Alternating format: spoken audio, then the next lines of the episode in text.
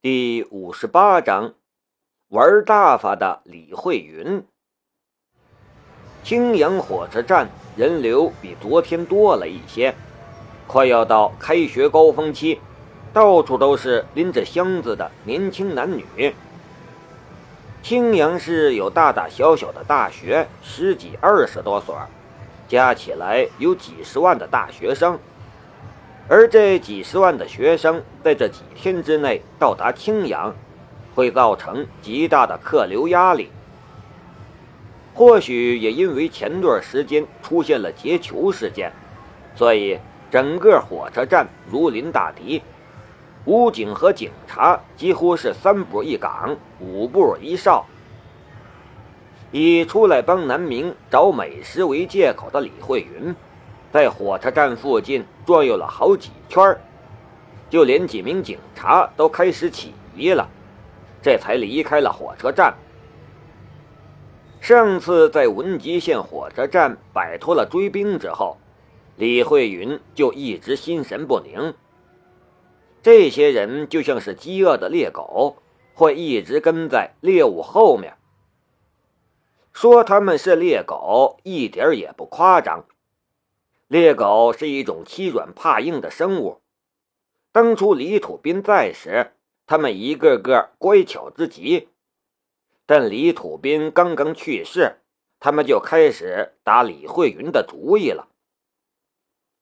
李慧云不知道父亲有没有藏起来一批货，或者有没有藏起来一批钱。他觉得以父亲的性格。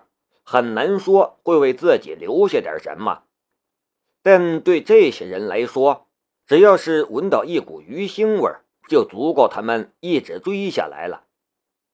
很多人铤而走险，为的也不过是几千几万块，而那可是几十万乃至数百万的钱财。对现在的李慧云来说，他的计划不容这些人破坏。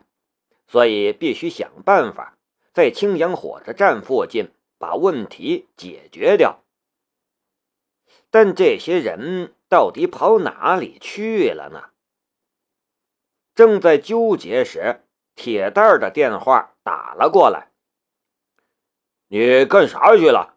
老板说你再不回来就要把你开除。”“开除？开除你妹呀！”一天七十块钱，真以为我在乎啊？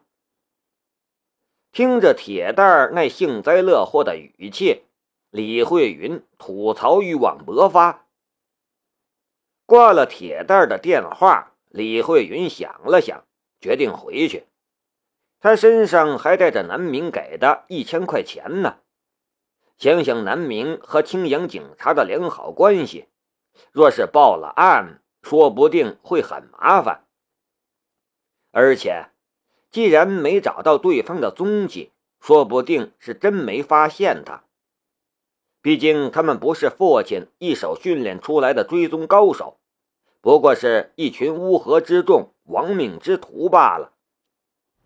李慧云上了公交车，在拥堵的市中心摇晃了半个小时，这才出了拥堵路段。又转了一趟车，满身大汗的从公交车上下来，在站牌处站定，就突然觉得不对。他目光一转，就看到一辆黑色的车停在站牌旁，车窗摇下，露出了一张平凡无奇的脸。但这张脸，李慧云在青阳火车站见过。然后他看到了那车牌文集县的车牌这一刻，李慧云立刻意识到了不对。他绕过公交车的车身，从侧向快速奔向了那辆车，就要拉开车门坐上去。他的手中已经握住了一枚刀片，打开车门，弹出刀片就可以一刀割喉。李慧云的性格就是如此，与其躲避，不如直接迎上去，直接干掉他们。但在他拉开车门的一瞬间，嗅到了一股淡淡的硝烟与枪油的味道。枪，这下子玩大发了。他再怎么强大，也玩不过枪。他一个侧身，猛然从车顶上翻了过去，身后砰砰两声响，装了消音器的枪打破了车顶，留下了两个圆圆的弹孔。你娘的，在这种地方也敢开枪？你认准了老子不敢叫是不是？老子确实是不敢叫啊。旁边不远处就是一处警务室，但是李慧云一身骚，哪敢去警务室啊？直接撒腿就跑，向青阳大学的方向狂奔。必须找个人多的地方甩掉他。嘎吱一声，后面的黑色车辆直接原地掉头追了过来。老板。到了，铁蛋嘎吱一声停在了校附属医院门前。青阳大学的医学院有好几家附属医院，不过大多都在市中心。而现在说的附属医院是专门为学校服务的，一些小病小痛可以直接在这里搞定。而这里最重要的一个任务就是开假条。按照小护士的指点，来到了一间办公室。南明敲敲门走进去，就看到一个稍微有些眼熟的女生正在奋笔疾书。学姐你好，我想开个假条。南明这边还没说完话，那女生头也不抬。开假条是新生不想参加军训吧？我说你们这些新生在想什么呢？现在开了假条，到了大二的时候，可是要和新生一起补训的，回去好好想想清楚。显然，这位女生已经被烦透了。呃，南明张口结舌，不知道怎么办才好。一年之后补训什么的。他暂时也顾不上了。昨天他的吃饭大计被那老庸医搅黄了。如果必须参加军训，怕是真的死定了。等等，是你们？那女生突然觉得声音有点熟悉，抬头一看，顿时露出了一脸惊喜。学姐，你认识我？南明张口结舌，他不觉得自己是什么名人呢。怎么，你不记得我了？我前两天还和你说过话呢。难道学姐我不够漂亮，不能让你记住吗？现在女生太奔放了，也可能是南明长了一张看起来就让人想欺负的脸。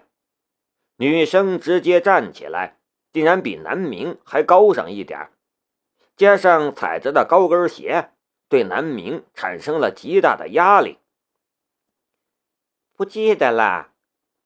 看南明一脸茫然，女生道：“火车上你们俩抓住了小偷，哎，幸好你帮忙，不然我可惨了。对了，忘记介绍了，我叫宋舒淇。”学弟，你叫南明对吧？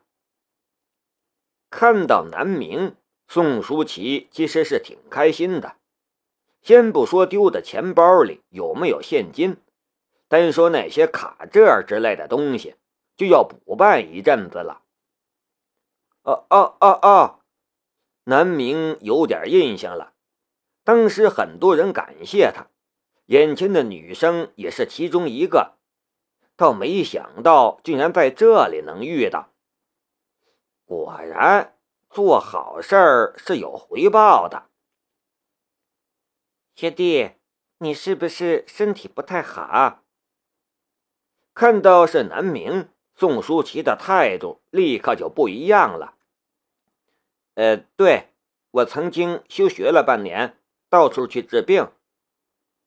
南明叹了口气，现在身体还不太好，所以受不得累。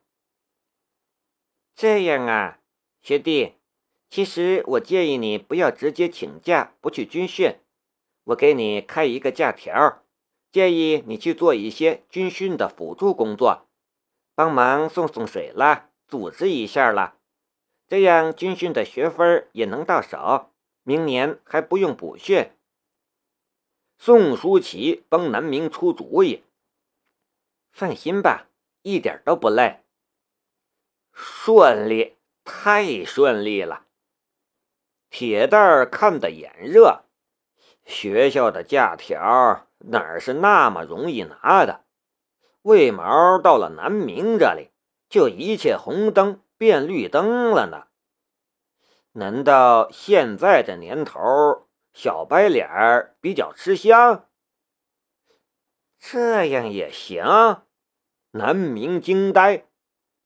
这世界果然是好人多呀！那就多谢学姐了，我请你吃饭。南明笑道：“不用客气，学弟你是好人，好人就该多帮忙。”宋书奇道。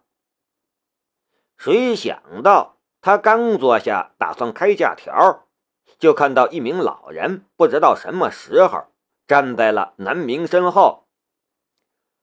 小宋啊，认识了就大开方便之门，这样可不行。老人四平八稳的开腔了：“啊啊，院院院长！”宋书琪的小脸都吓白了，一辈子都没干过坏事儿好不容易干了一次，竟然被抓到了，而且还是老院长。他这是倒了多大霉呀！好的，哎呦，南明的悲伤都快逆流成河了。你老是坏我事儿，就不怕我报复你吗？文明啊，彭老一脸的奸诈，加上不知道是没睡好还是怎么着，脸上两只大大的黑眼圈不用化妆都像是反派。你把昨天的事跟我好好说清楚，我就把假条给你。呃，不用，我直接让你加入我们军训保障医疗组，啥活也不用你干，你只要坐在空调房里吹空调就行了。这样成不？喂，您老节操呢？掉光了吗？南明翻了个白眼儿，快无语死了。旁边宋书琪更是暴汗：“您老刚才还满嘴道德，这会儿怎么变了？”昨天的事，什么事？南明赶快装傻，他最怕遇到这种较真儿的人了。之前南明遇到的都是一些官员和商人。他们不需要知道所以然，心领神会就行了。当年气功大师流行的时候，也没见气功大师被解剖不是？而现在南明遇到的是一位科学家，科学家是干什么的？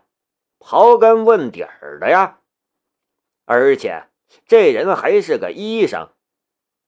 南明已经看到自己被绑在手术台上解剖的未来了。南明赶快逃跑，还不忘扣个大帽子。既然不行，那就算了。您老这么大年纪了，为难我们小辈儿的好玩吗？下次见到庆伯伯，一定要好好宣传一下。铁蛋，我们走。转身就走了。此路不通，另寻他途吧。喂，你等等，你等等啊！有话好说，好商量啊！彭老一看南明不上道，顿时急了。但南明哪里肯停，转脸就走了个没影儿。看着南明的背影，彭老又露出了奸诈的笑容。如果说之前他还只是猜测，现在就是确认了，南明确实是有问题。你小子可别落在我手里！彭老恶狠狠的道。